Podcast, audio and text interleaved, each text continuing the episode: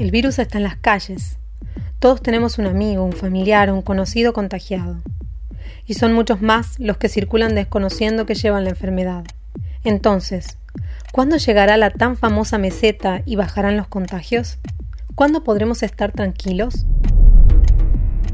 En poco menos de dos meses, Tucumán pasó de 2.500 casos de coronavirus a casi 40.000. Según estudios del CONICET, sin embargo, el contagio es mucho mayor. Estiman que uno de cada ocho tucumanos padece o padeció COVID-19. Estás escuchando La Gaceta Podcast. Cada 800, 900 mil pacientes que tenemos detectados, al menos el doble es lo que tenemos en la realidad porque hay pacientes que no consultan o pacientes que tienen pocos síntomas o contactos estrechos, que muchas veces se hace la del tratamiento o las recomendaciones sin hacer el testeo. Luis Medina Ruiz, secretario ejecutivo médico del CIPROSA, afirma que el pico de contagios está llegando. Porque hay una estabilización, nosotros estamos viendo que hemos aumentado el testeo y no aumentó en la misma proporción la cantidad de positivos o positividad ya hemos llegado a tener más del 60% de test positivos, de los testeados positivos. Y eso nos indica que, bueno, que hay gran circulación, que hay muchas personas que están enfermas y que quizá no lo saben, y que al aumentar la cantidad de testeos, si hubiese aumentado en la, misma proporción, seguramente pensamos que, todavía estamos subiendo en la curva. Y hemos llegado al 50, un poquito menos del 50%, que, que es muy alto, por supuesto, ¿no? Es muy alto. Nosotros nos, tranquilizaríamos cuando estemos por debajo del 10% de testeados como positivos. Por lo tanto, eso nos da una cierta percepción de, de, acercarnos al pico. ¿Pero por qué bajan los contagios? Bueno, puede bajar el pico por dos situaciones. Uno, de manera espontánea, si uno no interviene, porque se terminaron de contagiar todos los susceptibles. ¿Eso es la inmunidad de rebaño? Inmunidad de rebaño, pero eh, en realidad la inmunidad de rebaño se da por, la vacunación o por mm. un contagio de persona a persona. En algún momento todos los susceptibles mm. se enfermaron y todas las personas que podían fallecer fallecieron, que es lo que pasó en Europa. Entonces de pronto, de pronto empieza a bajar la cantidad, pero no es porque hubo una intervención activa con respecto a la vacuna ni, otra, ni otro elemento. Entonces acá en Tucumán podría, en, en el mejor de los casos, porque tenemos un mejor comportamiento, mm. porque nos quedamos más en la casa, porque no hay fiestas, no hay reuniones, eh, porque tenemos alguna conducta diferente, eso puede hacer que nos acerquemos al pico, que lleguemos al pico, haya una meseta y comencemos a bajar. Y la otra, como usted dijo recién, eh, muy bien, eh, de pronto hay una gran cantidad de personas contagiadas y de pronto yo ya la pasé, no me puedo volver a contagiar y de pronto si nosotros somos tres en este lugar, y yo estoy contagiado y ustedes la pasaron, no se van a contagiar y por lo tanto no van a contribuir a, difundir la enfermedad. ¿Podremos estar tranquilos? Nosotros tenemos eh, organizado ya eh, todo un sistema para el peor de los escenarios. ¿Cuál?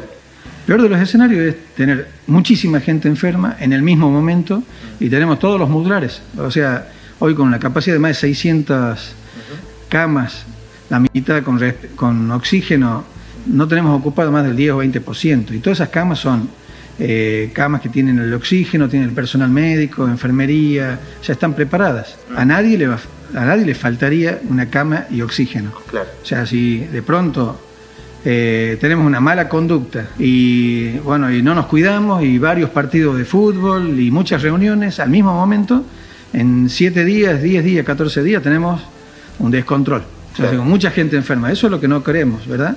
todo tiene límite, todo tiene límite en, cuanto de la estructura y en cuanto al recurso humano. En Europa ya se está viendo una segunda ola de contagios. Muchas de las actividades que se habían flexibilizado dieron marcha atrás. Francia inclusive dio toque de queda para evitar la circulación de gente en las calles. ¿Y en Tucumán qué pasará cuando bajen los contagios? ¿Habrá una segunda ola? Es muy probable que no tengamos que sufrir una segunda ola, porque es muy probable que llegue la vacuna antes. Y esa era la ventaja de una cuarentena que fue oportuna, que es cuestionada, pero fue oportuna desde nuestro punto de vista. Nosotros en marzo, en 15 días, tuvimos 20 pacientes positivos con 4 fallecidos. Se venía lo que estaba pasando en Europa. Y con todas las medidas que se tomaron se pudo controlar. La famosa curva de contagios. Sabremos cuál fue el pico cuando empieza a descender. Desde el gobierno aseguran que parece haberse estabilizado un poco, o al menos haber hecho una inflexión. Aseguran que está pronta a su descenso. Sin embargo, Roberto Echenique, investigador del Instituto de Química, Física, Materiales, Ambiente y Energía, que depende de la UBA y el CONICET, afirma que hay que tomar estos datos con pinzas. Normalmente se usa la palabra contagios y eso da confusión. Los que son 40.000 son los casos confirmados. O sea, son la fracción de contagios de tuvieron síntomas que recurrieron al médico, que el médico les mandó a hacer un test y que el test le dio positivo. Pero los verdaderos contagios son muchísimos más.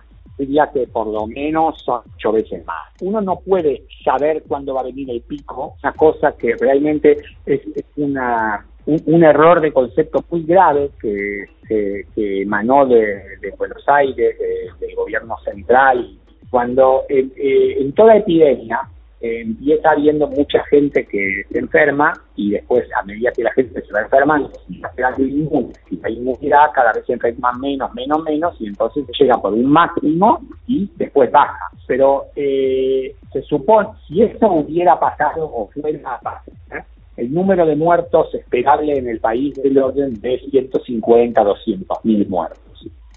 Eso obviamente no va a pasar porque eh, se tomaron medidas, los gobiernos toman medidas. El pico llegará tarde o temprano, y es importante que no lo haga bruscamente para no saturar el sistema de salud. Sin tratamiento y sin vacuna, no podemos relajarnos.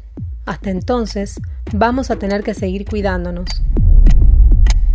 Esto fue La Gaceta Podcast.